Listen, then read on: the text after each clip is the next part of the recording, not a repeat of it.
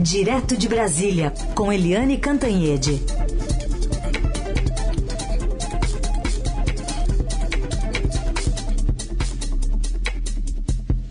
Oi, Eliane, bom dia. Bom dia, Raíssen, Carolina, ouvintes. Bom dia, Eliane. Bom, vamos começar falando sobre o presidente Bolsonaro, que segue insuflando ali seus seguidores, enquanto algumas instituições, grupos organizados da sociedade civil se unem para defender a democracia. Queria que você falasse um pouquinho como é que fica o nós e eles nesse novo contexto do Brasil. É, a gente lembra né, que o PT, é, principalmente o presidente, ex-presidente Luiz Inácio Lula da Silva, bem, eles racharam o país entre nós e eles, eram nós contra eles. Só que agora o PT uniu o nós. O nós está unido. Mas o Bolsonaro, o presidente Jair Bolsonaro, rachou o eles. Ou seja, rachou o centro, rachou a direita, rachou as Forças Armadas, as PMs, a Polícia Federal. Agora racha o empresariado, o mundo financeiro, o agronegócio, as uh, igrejas evangélicas, enfim, racha o eles, racha a base eleitoral que seria é, naturalmente dele. É impressionante tudo isso e a gente teve nesta semana uma série de indícios desse racha ou comprovações, provas explícitas.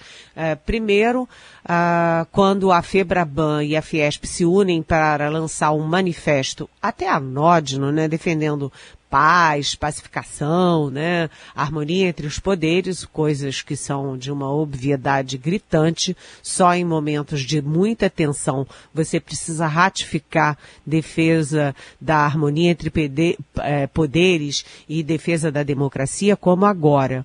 E é, por causa disso, é, o governo entrou em choque, disse que a, o Banco do Brasil e a Caixa Econômica ia sa iam sair da Febraban, aí a Febraban recua, a Fiesp recua e neste momento o agronegócio dá um, uma sinalização muito importante de modernidade, de compromisso com a democracia, com o Estado democrático de direito, com a federação e com as instituições, porque é, entidades de peso do agronegócio é, deixaram para lá Febraban e Fiesp fizeram um manifesto nesse sentido da democracia.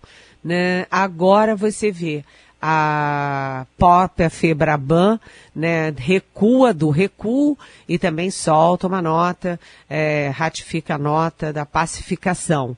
E a gente vê, por exemplo, em Minas, a FIENG, que é a Federação das Indústrias de Minas Gerais, é, soltou, soltou um manifesto muito engraçado, porque até o título dele era equivocado, né? É, condenando o Supremo, dizendo que o Supremo ah, ataca as liberdades individuais, ataca a liberdade de imprensa, uma coisa meio de quem está vendo tudo por lentes tortas. E aí ontem mais de 200 empresários de Minas Gerais se contrapõem à FIENG e fazem o oposto, né? Defendem exatamente a democracia, as liberdades e contra os ataques que se fazem às instituições. Né? O que, que a FIENG queria? Né? Que o Supremo deixasse é, malucos, é, de, armados, fazendo lives armadas e ameaçando invadir o Supremo, quebrar as instituições, quebrar a democracia, fechar tudo. Ou seja, isso não é liberdade de expressão, isso não é liberdade individual nem coletiva. Isso é, tem um nome, é crime. Então, Bolsonaro rachou. Rachou as Forças Armadas, né? A gente lembra que ele demitiu toda a cúpula militar, rachou a Polícia Federal e é investigado na, no Supremo Tribunal Federal exatamente por interferência política na Polícia Federal, é, rachou as PMs que se mobilizam aí para dar uma de Eduardo Pazuello, descumprir os regimentos internos, participar de atos políticos, coisa que é proibida, né? É, corporação armada não faz movimento político, não vai para a rua, principalmente armada. Então, é, o presidente Bolsonaro fez um strike, um strike na própria base dele, que é o eles né? e você tem também a divisão na, dos evangélicos, na classe média. É, é, é impressionante isso, mas é um, um fator a ser estudado, analisado, porque é uma política da destruição e não uma política da união, da construção e da pacificação, como dizem os empresários e o agronegócio, que veem as coisas com clareza. É isso, gente. Muito bem, presidente que acha que o país está em paz. Mas vamos falar de outro racha, uh, Eliane, que tende a se aprofundar entre a Câmara e o Senado. Por exemplo, o imposto de renda, que a reforma que foi aprovada lá na Câmara, o Senado tem resistências, mas tem outras coisas também, né? É, olha, você sabe, Heisen, ontem o presidente da Câmara, o Arthur Lira, se encontrou fora da agenda com o presidente Jair Bolsonaro. Os dois conversaram, conversaram, sabe-se lá o quê, mas é, o Arthur Lira saiu da conversa e postou é, no Twitter uma espécie de crítica, uma espécie de crítica não, uma crítica clara, aberta ao Senado, porque o Senado essa semana derrubou a reforma, a mini reforma trabalhista que saiu da Câmara. Uma reforma toda, é um monstrengo de reforma. Tinha vinte e poucos artigos, a Câmara aprovou noventa e tantos, sem combinar com ninguém, sem discutir com a sociedade, e o Senado derrubou. Então, o Arthur Lira partiu para cima ontem e criticou o Senado. Além disso, a Câmara está fazendo o código eleitoral, que graças a Deus foi adiado ontem, ficou para a semana que vem, mas um código eleitoral com 905 artigos, sem combinar com ninguém, sem discutir com a sociedade, com os cientistas políticos, com os especialistas, com ninguém. Foi assim, a toque de caixa e o Senado já está lá pronto também para mexer muito, muito profundamente nisso. E como você disse, o imposto de renda. Né? Hoje a manchete do Estadão é poderosa, porque os estudos já dizem que a perda de arrecadação do, do, do país, do, da, da União, será de 53 3,6 bilhões de reais. Então é um, uma reforma aí do imposto de renda que é muito questionada, muito complicada e isso vai bater lá no Senado. Além dessas questões pontuais de votações específicas, nós temos uma clara, um claro descolamento entre as posições políticas de Arthur Lira, presidente da Câmara, e Rodrigo Pacheco, presidente do Senado. Enquanto Arthur Lira dobra a aposta na aproximação com o Bolsonaro, apesar de fazer daqui e dali uma frase dúbia ou outra, mas ele dobra a aposta, lá no Senado Rodrigo Pacheco está tomando ares de muita independência. Né? Tem reuniões com o Supremo, ontem se reuniu com governadores, tem sido assim um arauto pró-democracia, pró-eleições, é, pró-Estado Democrático de Direito, ou seja, meio na linha de dizer para o presidente, presidente, tudo tem limite, inclusive o senhor. Então, esse racha entre a Câmara e o Senado, ele é por votações, por decisões que são de plenário, mas são também de em relação ao Palácio do Planalto. O Rodrigo Pacheco aí se habilitando ao uh, algodão entre cristais, tentando uma pacificação da, do país. Mas está difícil porque o presidente da República e o Brasil é presidencialista, é um presidente que não, não gosta de falar em paz, gosta de falar em guerras, em armas e, enfim, é, tá difícil e vamos ver como é que isso evolui, não é? Participação de Eliane Cantanhede, analisando os principais assuntos políticos direto de Brasília. Agora, para falar da sessão do Supremo, o Supremo está julgando o marco temporal nas terras indígenas, se vai ter ou não esse marco temporal, o julgamento ainda em andamento, vai ser retomado uh, em breve. Mas ontem chamou atenção uma manifestação do Procurador-Geral da República, Augusto Aras, uma aparentando aí uma guinada, né? Em relação a ser contrário agora a teses do presidente Bolsonaro. Vamos ouvir, Eliane, o que ele disse para você comentar. O Brasil não foi descoberto. O Brasil não tem 521 anos. Não se pode invisibilizar os nossos ancestrais que nos legaram este país. Este procurador-geral manifesta concordância com o afastamento do marco temporal, quando se verifica de maneira evidente que já houver apossamento ilícito das terras dos índios. É preciso que se diga com clareza: haverá casos em que, mesmo não havendo posse por parte dos índios em 5 de outubro de 88, a terra poderá ser considerada como tradicionalmente ocupada por eles. E aí, Eliane, o que, que aconteceu? Olha, é, esse voto é muito importante porque você viu né, um, um movimento inédito em Brasília de 6 mil índios defendendo seus direitos, suas reservas, suas terras, enfim, sua história. É, e você tem do outro lado uma pressão que é de setores ruralistas, mas que é também da AGU, Advocacia Geral da União, que é enfim, faz o jogo do governo, que faz as defesas do governo, e do próprio presidente Jair Bolsonaro. O presidente Jair Bolsonaro já disse que se o Supremo não aprovar esse marco temporal, vai ser um caos para a agricultura brasileira, vai destruir a agricultura brasileira.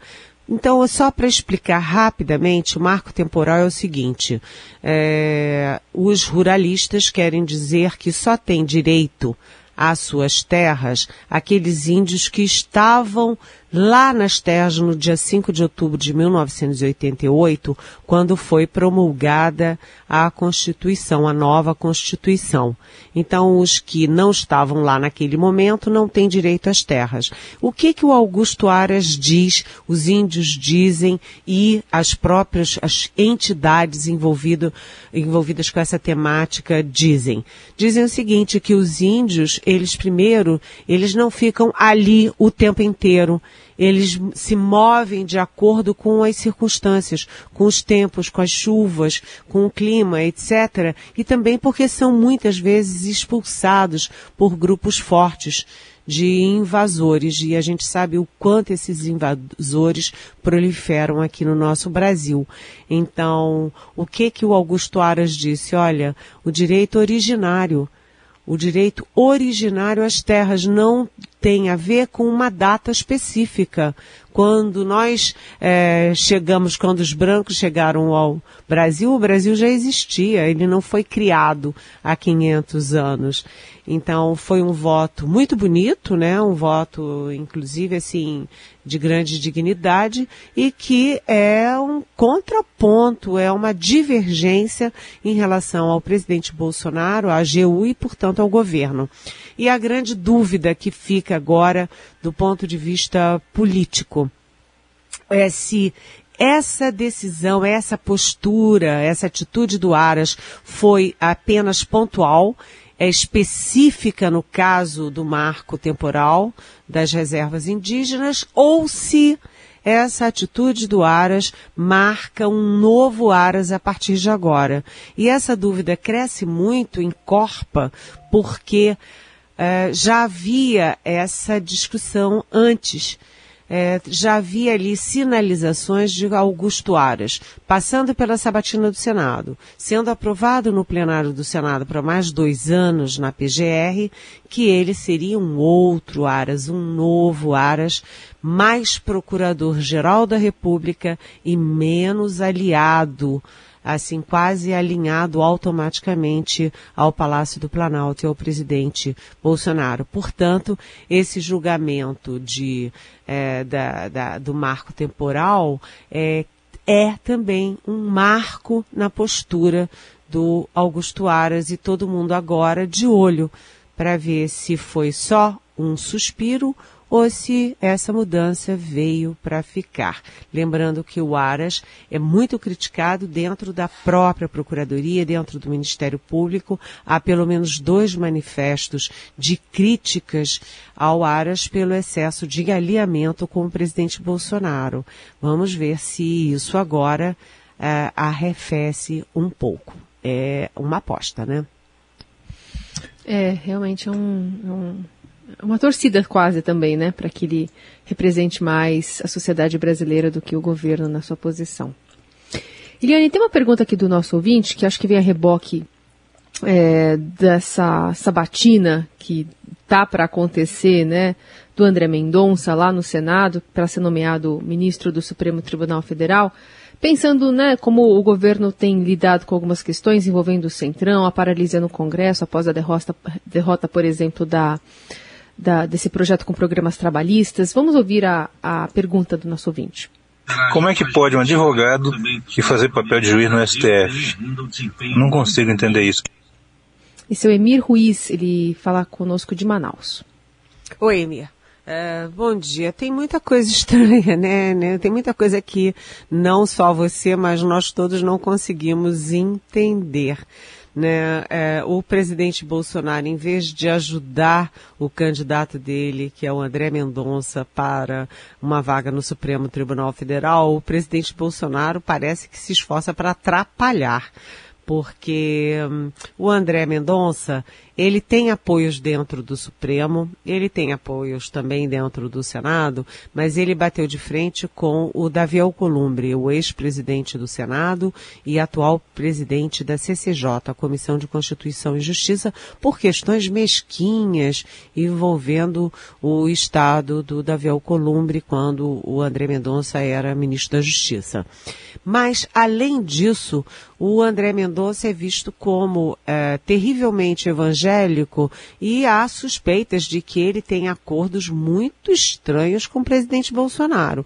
O primeiro deles é de abrir as sessões do Supremo com orações evangélicas. Ué, o ministro do Supremo, primeiro, o Estado é laico. Segundo, o ministro do Supremo pode ser espírita, pode ser, é, é, pode ser é, maçom, pode ser maçom nem, maçonaria nem é religião, mas vamos dizer, pode ser maçom, pode ser católico, pode ser qualquer coisa por que, que tem que abrir com uma, uma oração evangélica, né? Isso é, é completamente fora de propósito. Além disso, vazou para a imprensa que o Bolsonaro exigiu do André Mendonça ter um almoço com ele toda semana. Ou seja, já colocando o André Mendonça como uma espécie de espião dele, Bolsonaro, dentro do Supremo. Vai lá o André Mendonça, escuta tudo, volta, almoça com o Bolsonaro e já faz a fofoca toda. Assim, seja, é uma coisa completamente alucinada, fora de sentido. Então, o André Mendonça está pagando menos pelo que ele é e mais pelo que o presidente da República é e quer que o André Mendonça seja. A votação lá dele está muito enrolada e o presidente Bolsonaro já pediu pessoalmente para Davi Alcolumbre colocar em votação. Já tem mais de uma semana e o Davi Alcolumbre não cedeu ao pedido é, do presidente da República. Veja onde chegamos. Eu acho que é o tempo maior que existe até agora entre a indicação do candidato e a votação no Senado Federal. E tudo isso é, como reação também às investidas do presidente Bolsonaro contra Alexandre de Moraes, contra Barroso, contra a TSE, contra o próprio Supremo. Ou seja, o André Mendonça virou, é, ficou no meio de um tiroteio. Obrigado, Eliane. Você criou uma imagem aqui na minha cabeça do presidente Bolsonaro com o, o ministro André Mendonça almoçando e tomando tubaína. Acho que pode ser uma, uma preferência aí. Bom, queria que você falasse também. Tem um comentário do Adriano Agapito aqui, nosso ouvinte. Ele falou aqui que a solução perfeita para ele, para o 7 de setembro, seria um dia de chuva, é, com ninguém na rua e amenizando a falta d'água.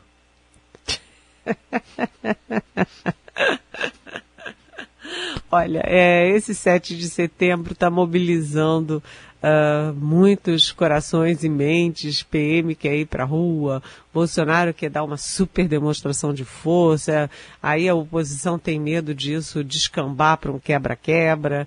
É, se vocês repararam, é, queridos Heisen, Carolina e ouvintes, eu passei a semana inteira sem falar de 7 de setembro, sabe por quê? Porque hum. o Bolsonaro está usando a gente, está usando a mídia, está usando a imprensa para fazer essa convocação. Eu tô fora, porque o 7 de setembro para mim é o dia da pátria, sabe? A pátria é uma saudação à nossa pátria. E o Bolsonaro transformou o nosso 7 de setembro no 7 de setembro dele, no dia do Bolsonaro. Eu tô fora, sinceramente, tô fora. E, e espero que tenha chuva no país muita chuva para evitar a crise hídrica, né? Porque crise hídrica é crise energética, é crise no bolso, é crise nas empresas, é crise nos lares e o país já está muito sofrido. Precisa de muita chuva, muita chuva e nenhum quebra-quebra. Muito bem. E assim a gente encerra a semana com Eliane Cantanhede. Muito obrigada, bom fim de semana, bom feriado. Ah, e eu queria fazer um agradecimento, se vocês me permitem. Claro. Eu queria fazer um agradecimento a um ouvinte. Olha aqui, ó. Bom dia, Carol. Bom dia, Heisen. É o Garcia de Botucatu. Puderem, por favor, levar o conhecimento da Eliane. Eliane, muito obrigado pelo, pela coluna de hoje no Estadão, viu? O novo Nós e Eles. Está fantástico. Uma síntese excelente. Bom trabalho, obrigado. Então eu queria agradecer muito, muito, muito esse elogio que vem de um leitor que é também o nosso ouvinte. Obrigada, até semana que vem e parabéns para a nossa equipe paralímpica que fez tão bonito, tão bonito, mostrando que os nossos deficientes são muito bem-vindos em todos os lugares e nas salas de aula, onde eles se, é, onde eles interagem tão bem e todos saem lucrando. Então, ministro da Educação, veja a Paralimpíada Veja o que, que os nossos deficientes são capazes de fazer de bem para o nosso país, para as nossas crianças, como referência, como processo de superação. Parabéns, nossa equipe. Nós estamos orgulhosos de vocês.